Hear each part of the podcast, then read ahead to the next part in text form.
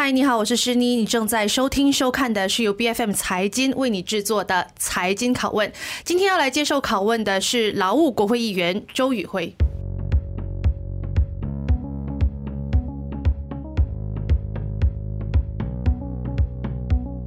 大家好，我是民主行动党劳务区国会议员周宇辉。好，那既然我们今天请到这个劳务区的国会议员来的话，那我们当然要从选区的课题先开始聊起。那我们了解到，彭亨的几个选区其实一直以来都有几个共通的问题，包括治水、水灾，跟你自己比较关注的这个猫山王课题啦。那我知道劳务国会议席的选区里面，刚刚又发生了一次的水灾。那请问你对水灾的对策是什么？呃，其实这个水灾呢，它有相当多的这个促成的因素了。像老挝这一次的这个闪电水灾呢，肯定是排水系统非常的陈旧，非常的不好。这个是长年以来面对的问题。我在做州议员的时候，那时那时候还是反对党议员的时候，就一直有去关注这个议题，但就一直没有当局没有去很用心的去解决。那么，所以每一次逢雨必灾，但它它的水灾可能不是像吉兰丹或者是像上次雪州的大水灾这么严重，它可能只是一来。几个小时，然后就退水了。但是它的整个影响还是蛮大，尤其是在市区一边。所以真正要解决的问题是，呃，排水系统肯定要重新的整顿，要做好。然后另外一方面呢，就是在发展上。呃，可能要非常的小心，因为呃，大家也知道，劳务是一个农作耕地为主的这个选区，所以可能越多的这个农作地啊、呃、被开垦，越多的计划被发展，就肯定会影响这个排水系统。所以这方面呢，啊、呃、是要取得平衡的。所以这是我我知道，我作为国会议员呢，我会我其实已经在昨天一发生水灾的时候，第二天早上我就回去，因为第二天早上开国会嘛，那我开我去了国会一下子，我就回去选区关注。啊，那么我也觉得，呃，这个问题呢是必须要尽快的去解决。嗯，那其实呃，你有提到说这个问题，从你在州议员的时候到你现在是国会议员，其实还是已经是一个很久存在很久但没有被解决的问题。那主要的症结点到底在哪里？在于我觉得地方政府不够有决心，他们要做这些事情的时候呢，他们每次都有很多的纸上的计划，但要执行起来的时候呢，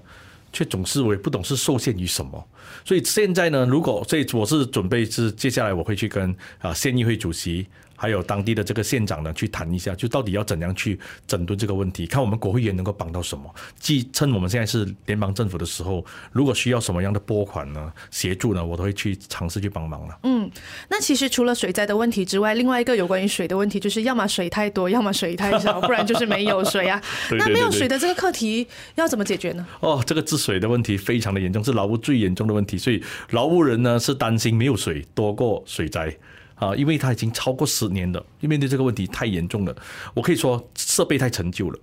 这个他们的主要的滤水站呢，叫做一个叫苏艾比路的滤水站呢，就是美绿河滤水站呢，是从英国时代就开始了的，所以到现在呢，提升的这个次数。演那几次而已，然后他现在已经无法承担劳务快速这个发展，还尤其是农业的发展也很大，农业发展是需要很大量的水源，所以在这样在在这样的一个情况下呢，它的设备非常的陈旧，加上坦白讲，在农业的这个耕种上呢，啊，肯定会有少少影响水源的。但是我要强调的是，你是一个作为在一个啊劳务是作为一个深山区的一个选区，周边都是河，大把水用。而且你要知道，劳务还把水卖给雪兰莪，嗯，怎么会没有水呢？所以你不能只是一直说啊，我们的农业耕地很多。因为我在第一次做作业的时候，在劳务去去呃这个水务局拜访的时候，就告诉我说，哦，很多很多时候治水哦，是因为你种榴莲太多，你种很多农作物太多，所以要导导致水源肮脏。但是一开始的时候，我是我是被他们说服了，我觉得哎，的确是这样。但是后来去深究了过后，才发现其实。问题是可以解决的，你不能说因为有很多农作物导致了污染，那那你要你的解决方法是什么？是阻止他们耕种吗？可是劳务从以前到现在都是一个啊以农业为耕地的这个选区，所以你要怎样做呢？当然不是，但是你要提升设备嘛。好，香港和新加坡，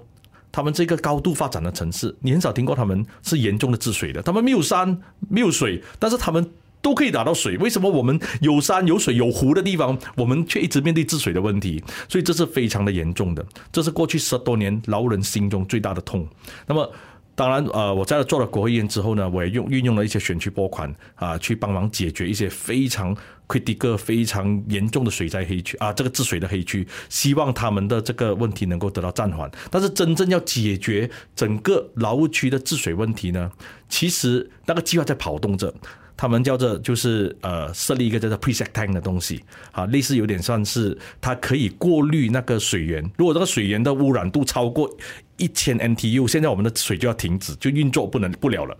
到现在这个 project 已经在走了，其实是四年前就批准了，在西蒙第一次执政的时候，它三个滤水站有增加这三个设备，OK，但是到了现在呢，还没有做好。我今天才刚刚早上的时候问了那个水务局的局长，他跟我讲工程又要拖延。所以你知道吗？有时候真的是人为的，你不要再去怪什么农作物、榴莲、猫山王。有时真的农作物那些肯定要做，污染会不会有？肯定会有。但是你要注，你要确保农民可以获得这个保障。你要农民有要有可以能够心安理得去种耕种，你的水源要做好啊。所以你你既然有这些 project，有这些拨款，为什么要一拖再拖？本来讲好是去年年尾就做好了，现在拖到讲明年七月，这是不能接受的。嗯，像其实你作为国会议员，对于这样子的一个拖延，其实是没有办法有什么样的解决方案的？我我一定会去施压的，嗯，一定会去施压他们。嗯，就这个东西是不能被接受的。你怎么可以一拖再拖？如果再拖的话，就换 contractor 了，就这么简单。嗯，哦，所以你有信心可以在你的任期之内解决这个所谓的治水跟水灾的问题？以前的话，我会很有信心，我现在只能说尽力而为。为什么？因为我我是国会议员，我只能负责去申请一些拨款，然后下放到这个水务局，还有这个 JPS 这个呃这个 JPS 那边去解决这个水水的问题。但是如果他们解决不到的话，我要我能做到就是给予舆论的压力，施压他们而已。你要知道，国会议员的主要责任，他其实真的。这些水源啊、垃圾啊，或者是路灯啊、路洞啊这些东西，是地方施政、地方政府的问题。嗯国会也是问政在国会，嗯但是我们有行政的资源，就来自选区拨款。像我们这个选区拨款，我们给了你，这样你就应该做好工作。你不做好工作的话，那我就只好去施压。好，我就去要只好去投诉给相关的部门，让他们的上头知道你们的暑假做东西非常的糟糕。嗯，OK，那你刚刚有提到说，其实呃农耕是劳务非常重要的这个经济来源嘛？嗯、那你其实也一直以来被称之为猫山王的斗士。那现在猫山王的课题进展到如何了？那在现在你们是联邦政府了之后，猫山王的课题有没有可能会比较容易被解决？首先，先回答一下猫山王的进展。喵猫山王案件的进展到怎样？首先，猫山王案件呢，现在我们是还在法庭中，还在诉讼过程中。呃，两方还在打着，就是对方也一直想要撤销这个案件。就在上个月的时候，他们。呃，法庭也给了一个判决，说对方要求申请撤销这个案件呢，不被批准，这是农民的一个阶段性的胜利，嗯，啊，非常的重要。那么这个案件呢，从二零二零年八月开始呢，就不停的在法庭、在媒体上开战，打来打去，打了很久。呃，主要的症结呢，还是因为有人太贪心，那帮财团太贪心了，他根本就是把农民的心血呢，啊，占为己有。所以他们一直想要把所有的榴莲收纳为自己的公司的所有的榴莲，这个是太过分了。你垄断完全部，这样农民要吃什么？你说我会，你说你以市价来跟他们买错，他不是以市价，他是一个 fixed price，就是你的猫山王 A，你可能只是用三十三块跟他们买。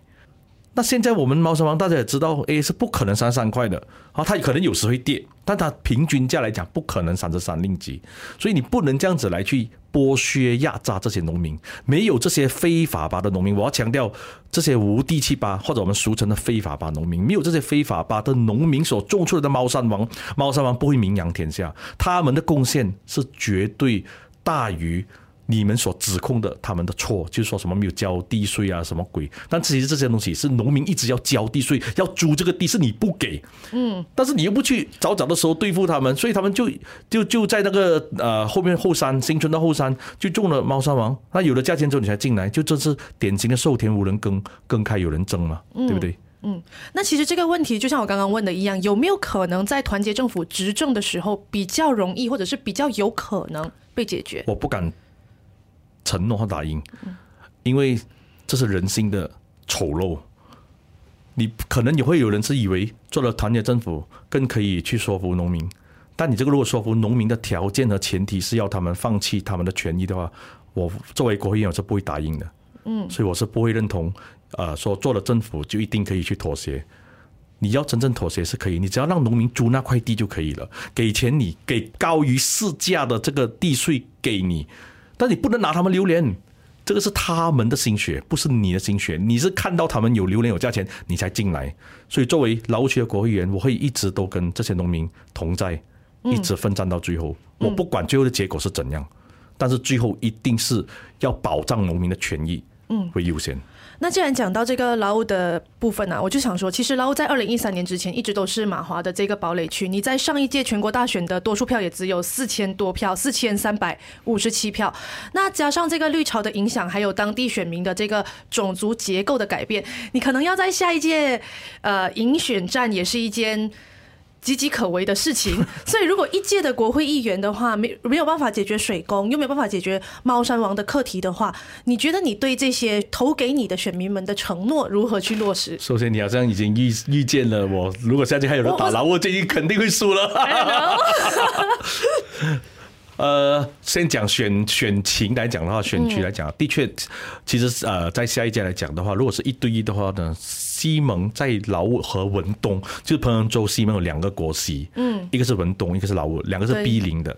那他这两个国席呢？都是一个马来选民占多的混合选区，好像劳务区马来选民是五十六八仙，华人是只有三十七八仙，所以在这样子的一个选民结构下，如果一对一的话，坦白讲，以目前的这个牌面上来讲，沙盘推演的话，我们是输定的。嗯，啊，文东劳务都是输定。嗯，沙盘推演的话，但当然政治局势很难说。OK，但是。呃，要讲的是，就是上一届其实就算是我们可以赢，也真的是因为三角战，因为国盟、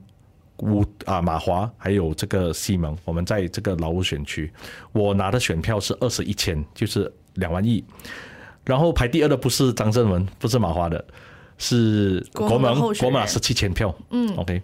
呃，张胜文呢，马华是拿十六千票，所以马华是排第三的。所以你可以看一下那个整个那个结构来讲的话，如果没有三角战的话，西蒙是基本上就是 gone case 上次。那么下一届来讲，是的，如果你这样讲的话，是挑战蛮大的。但我不能说一定输。但是首先，我能不能在下届还可以继续上上阵劳务呢？这个也不是我决定的，OK？、嗯、所以呃，你问我如果只做一届，我会怎样做？我能不能解决这个问题？呃。我不能说一定能够解决，OK？因为这些东西牵涉太多太多部门了。以前我会很天真理想告诉你，我会一定会解决。但我现在跟你讲，你看我我们有拨款给了他，他们有钱，有些政府部门有钱，这不效率完全是无法让人信服。你要你要我怎样去对付他？我又不是行政单位。对不对？我只能是在舆论上啊，或者是在一些呃人事上，我们可以去跟联邦政府部门的部长去投诉，这样而已。我们只能做这而已。你真的是，如果你们这些部门没有把人民的这个心声放在心心中，你们就没有去积极去解决这问题，真的不会解决到的。我给你钱，你都解决不到；我申请到拨款给你，你都解决不到。所以我我坦白讲，我只能做到问心无愧，我不能保证问题一定会解决。嗯，至于猫山王的 case。我当然，就算是我有一天我不再做劳务区的国会议员，我也会跟他们同在，因为我跟他们已经成为了很好的朋友、很好的战友，所以这个东西已经无关我是不是国会议员了啊，这是一个有关系到你是不是用良心来出发的一个事情，因为你对方这个财团的这个剥削，你必须要斗争到底。嗯，这样看来，其实你很大的一个困扰就是你在希望联盟里面只是一个后座议员呐、啊。但其实你一直以来都算是炮火相当猛烈的一个后座议员。呃，可是你其实是在团结政府组成了之后，第一个就去帮国政候选人站台的这个国会议员。那你现在如何看待团结政府撤销扎西的控状这个行为跟举动呢？我第一个去帮国政站台，是因为那时候刁曼岛的那个。不算补选，他是延迟选举，因为他有个候选人去世。嗯、OK，当时的情势有点局势有点吊诡，是因为那时候彭亨州刚刚由国政和西蒙组成联合政府，所以我那时候就刚到刁曼岛就刚刚举行那个所谓的小补选，那我就去那边站台。那么我认为当时我们的支持者都支持的，因为当时很简单，如果西蒙不跟国政组成联合政府，那组成联合政府就可能是国政跟国盟，那么。作为呃行动党的铁杆支持者的华社，肯定是被逼要两害两权相害取其轻，他们一定觉得就西蒙给跟国阵啊啊一个熟悉的魔鬼，一个是呃刚刚派来的天使，所以当然这两个结合好一点，对比起另外一个更加邪恶的妖怪啊，他们会这样子来比较啦啊。那么结合了过后，你现在是问我在意的 case 怎么样？OK，我本身是不满意啦，肯定。嗯哼，我觉得呃，我们当初反贪腐的这个口号和承诺呢，虽然我们现在组成了联合政府，我觉得应该是一切由交给法庭来决定的。好，呃，至于。这个总检察长也做出了解释，这些我去看，我就觉得这个人民会不会就给交给人民去决定会不会接受？那我本身来说，我觉得这是不是不是很妥当？应该就交给法庭决定他的 case 是不是成或者不成，就这么简单啊，不需要去呃在这个阶段就去说呃去撤销。或者是 DNA 这样子的东西啊，我会认为这个方面我们真的有很多道德的包袱要去跟选民交代，无可否认。嗯，这样你其实有没有认为说这个 DNA 的这个决定，其实就代表了现在的希望联盟其实是受控于国政的？如果没有国政的话，很难保住政权，所以在无可奈何的情况之下，才要做出一个所谓这么有道德包袱的做法。首先，我们有证据是说这个呃，给拿给扎希撤销罪状或者是 DNA 这件事情呢，我们有证据说一定是一个政治的交易，嗯，好，所以说受控于国政呢，这点我不认同了，因为我们没有一个证据去证明，OK，那么我只能说我们不认同总检察长这个决定，但是我们有证据说这是一个政治上的交易，但是我必须坦白讲，观感上人民都会认为背后一定是有警广啊这样子的东西，是吗？这个是肯定有的，所以我都说这个观感是我们希望联盟领袖和国会议员、国州议员、政治政治公。工作者要去面对的这个名义上的反弹，这个我承认，嗯，啊，但是我必须强调说，他是没有证据证明他是有政治上的交易的。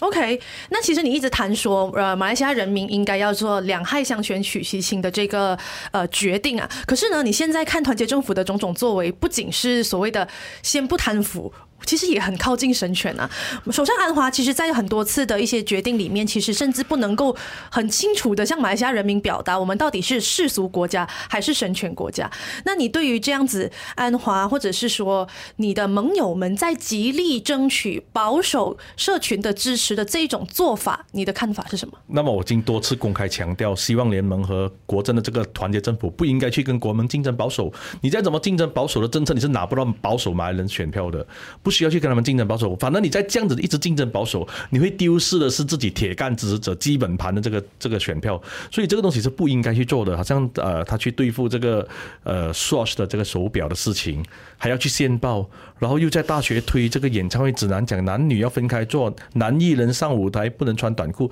这是多余的。你为什么要做这种东西？你根本就不需要做啊！你不要忘记这些是来自于你的支持者，在你的支持者去反对你去做这种东西，然后你却一直要去做。可是你做了之后，你在周旋也看不见不得，也不见得你会拿更好的成绩。你补选也没有拿更多的马来票，那那你为什么要去这样子做呢？所以你说我也不明白，就是有时候在战略上的选择，可能呃，在这个国家可能一定有它的政治现实，他必须要拿到更多的马来选民啊，政权才更加有安全感。也许他不是影响政权倒不倒这个关键，而是安全感的问题。站在这个呃首相的角度来讲，他必须要去回应保守，可能是可以被理解，但是你不能过度的去把这些政策啊强加在其他人民身上，比如说大学演唱会男女分开，就这个这根本是乱来的，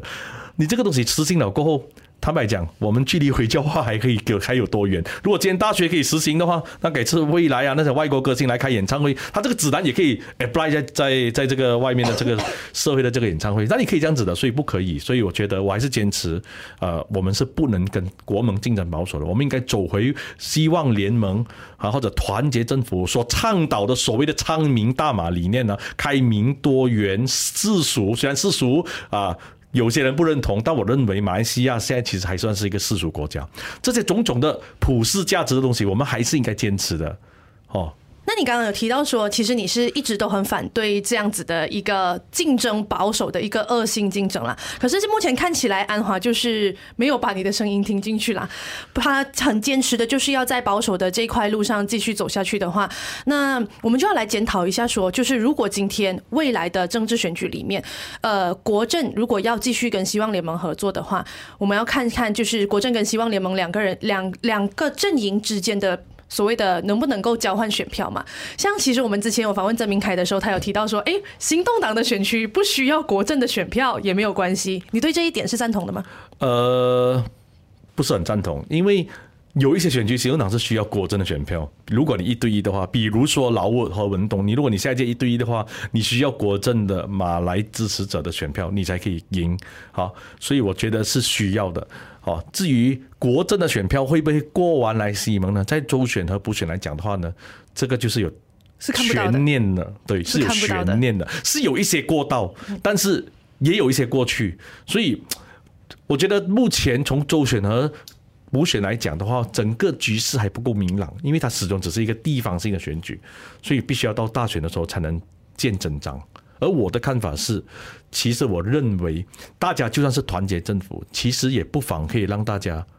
open for all 的那个比啊选举的时候，就是说你要打就打吧，三角战没有问题。我不觉得大家在团结政府就一定是要联盟的选举模式去出击，大家其实可以在选举的时候，你就照样。巫统打巫统的啊，国政打国政的，西蒙打西蒙的，就像三角战就打吧，打完了之后才来再再谈要不再继续组政府。原本应该是长这样子，应该是，其实本来在国盟和国政在 MCO 期间所组成的政府本来就是这样啊，国盟和国政的时候一起组联合政府，他们在马六甲州选也是三角战，他们在这个柔佛州选也是出去打，大家一起做政府，内阁一起开会，但是到了选区就是开战。嗯，哦，所以我觉得这个模式，你不要不要一直把我们过去国政啊对垒民联的那种呃联盟模式一直锁死死锁着，应该要开放，就是说开放在做政府的时候，大家是联合政府的战友，但是在选举的时候，大家可以是对手，但打完了过后呢，再谈喽。嗯嗯，就是说，已经大家已经江山已定了之后，我们再来看我们要不要组成联合政府的概念了。那最后一个问题，我觉得是你作为后座议员，你怎么样看待这个行动党成为执政联盟之后的火箭部长们的表现呢？呃，我觉得还算满意的，还算满意。比如说呢，可以提出一些让你觉得满意的呃指标吗？哦，比如说我们的地方政府发展部长倪可敏就非常的积极推动这些呃民生上的改变，而且他也获得许多的拨款。比如说我坦白讲，好像华人新村是史上最多的拨款，他是从这个呃。可能是跟首相拿到的这个拨款，地方政府发展，他就给新村很多的拨款，这是史上最多，以前马华都拿不到这么多的。所以这些地方发上的拨款发展呢，可能我们这些作为很多城市的选民是感受不到，但是对于这些乡区的这些村民来讲的话呢，他们觉得是很重要的。这些这些拨款是把改善他们的路洞啊，增加这些路灯，这些民生。你看似可能无关紧要，你看似可能跟扎希的 DNA 没有关系，但是它其实是真正能够改善地方上的这个民生的。嗯，所以这方面我是觉得，呃，还是有做到东西的，比如说啊。呃我们的交通部长陆兆福也做了非常多街边街上的改革，这种东西都是都是我们可以看得到的。要给他们更多的时间，这个是肯定的。嗯嗯。可是你刚刚提到的，就是我我当然认同拨款是一件很重要的事情，尤其是对一些呃城乡偏远地区的选民或者是人民来说，确实可以呃立即见效的改善他们的生活。那在政策，比如会说嘛，国会议员是用来论证的，那部长当然是用来呃制定政策和施政的。那你认为我们的地方选举的这个部分？在选前讲一套，我选后讲一套，你怎么样看待这件事？呃，我必须坦白讲，选前其实，在西蒙的宣言里面没有说要地方政府选举，这个是行动党坚持的理念。但在希望联盟在二零二二年的选举宣言里面没有说要把地方政府选举放进去。但这不，这个我要强调，这不代表我不支持。我一直以来都是强烈支持地方政府要恢复第三张选票的这个选举的这个这个人。那么我相信我们的部长也是支持的，只是他时机未到。请给他一点时间。嗯好，那我接着最后一个问题就要问你说，你作为一个呃火箭的国会议员，那来届大选，你还可以用怎么样的方式去说服选民？尤其是在你刚刚讲到你们现在有很多道德包袱的情况之下，为什么人民还要把票投给希望联盟？很简单，有时候选举它只是一个综合因素的考量的一个游戏。呃，我不是去贬低什么选票不重要的东西，而是人民在做选择的时候，他们会考量很多方面。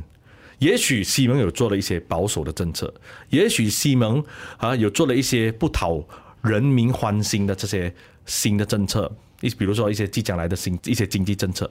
可是他们会综合考量，因为选举它其实就只是一个选择，你一你就选择团结政府，二你就选择走极端路线的国盟，所以你问我是不是人民应该大局为重呢？是的，有时候真的是必须要大局为重的，这个就是选举，你必须要在两权里面选其轻，两权相害选其轻，这个没有办法的，这个是一个政治上的现实。所以你问我。我现在如果假设下一届我还能代表希望联盟竞选的话，我会不会继续为帮西蒙讲话？当然会啊，因为我是西蒙的候选人嘛。我当然，但是在这个过程中，我必须要强调是，我们也应该要去鼓励后座议员常常针对政府的施政不当的地方发声。我们不要千万不要以为我们做了团结政府，我们就大家是一直在无条件盲称捍卫这个团结政府的，不对的。他们做错东西，我们应该讲的啊。他们没有改革以前陈朝政府所犯下的弊端，我们也应该。讲出来的，我们要把这个批评自家人啊，理性的批评，有建设性批评啦，帮变成一个常态，那我们这个政府才可以变得更好嘛。我们不能常常讲哦，我们要 defend 这个政府，我们不能去攻击这个政府，错了，不是这样子的。所以我觉得，如果以目前的选择来讲的话，你只能你只有西蒙跟国政的团结政府对垒国盟，两权相害取其轻，在大局为重的情况之下，你只好选择西蒙，即使他有。很多不足之处啊，除非你有更好的第三势力了。嗯，好，那不知道今天周宇辉的论述有没有办法说服你在来届大选之中继续两害相权取其轻，把你的票投给希望联盟呢？我们来看接下来四年希望联盟的表现如何。财经拷问呢是由 B F M 财经制作的节目，你可以在财经的网站 c a i j i n dot m y B F M 的网站或者是 B F M 的 A P P 以及各大播客平台呢收听到我们的节目。谢谢周宇辉，财经拷问，我们下次见。谢谢大家。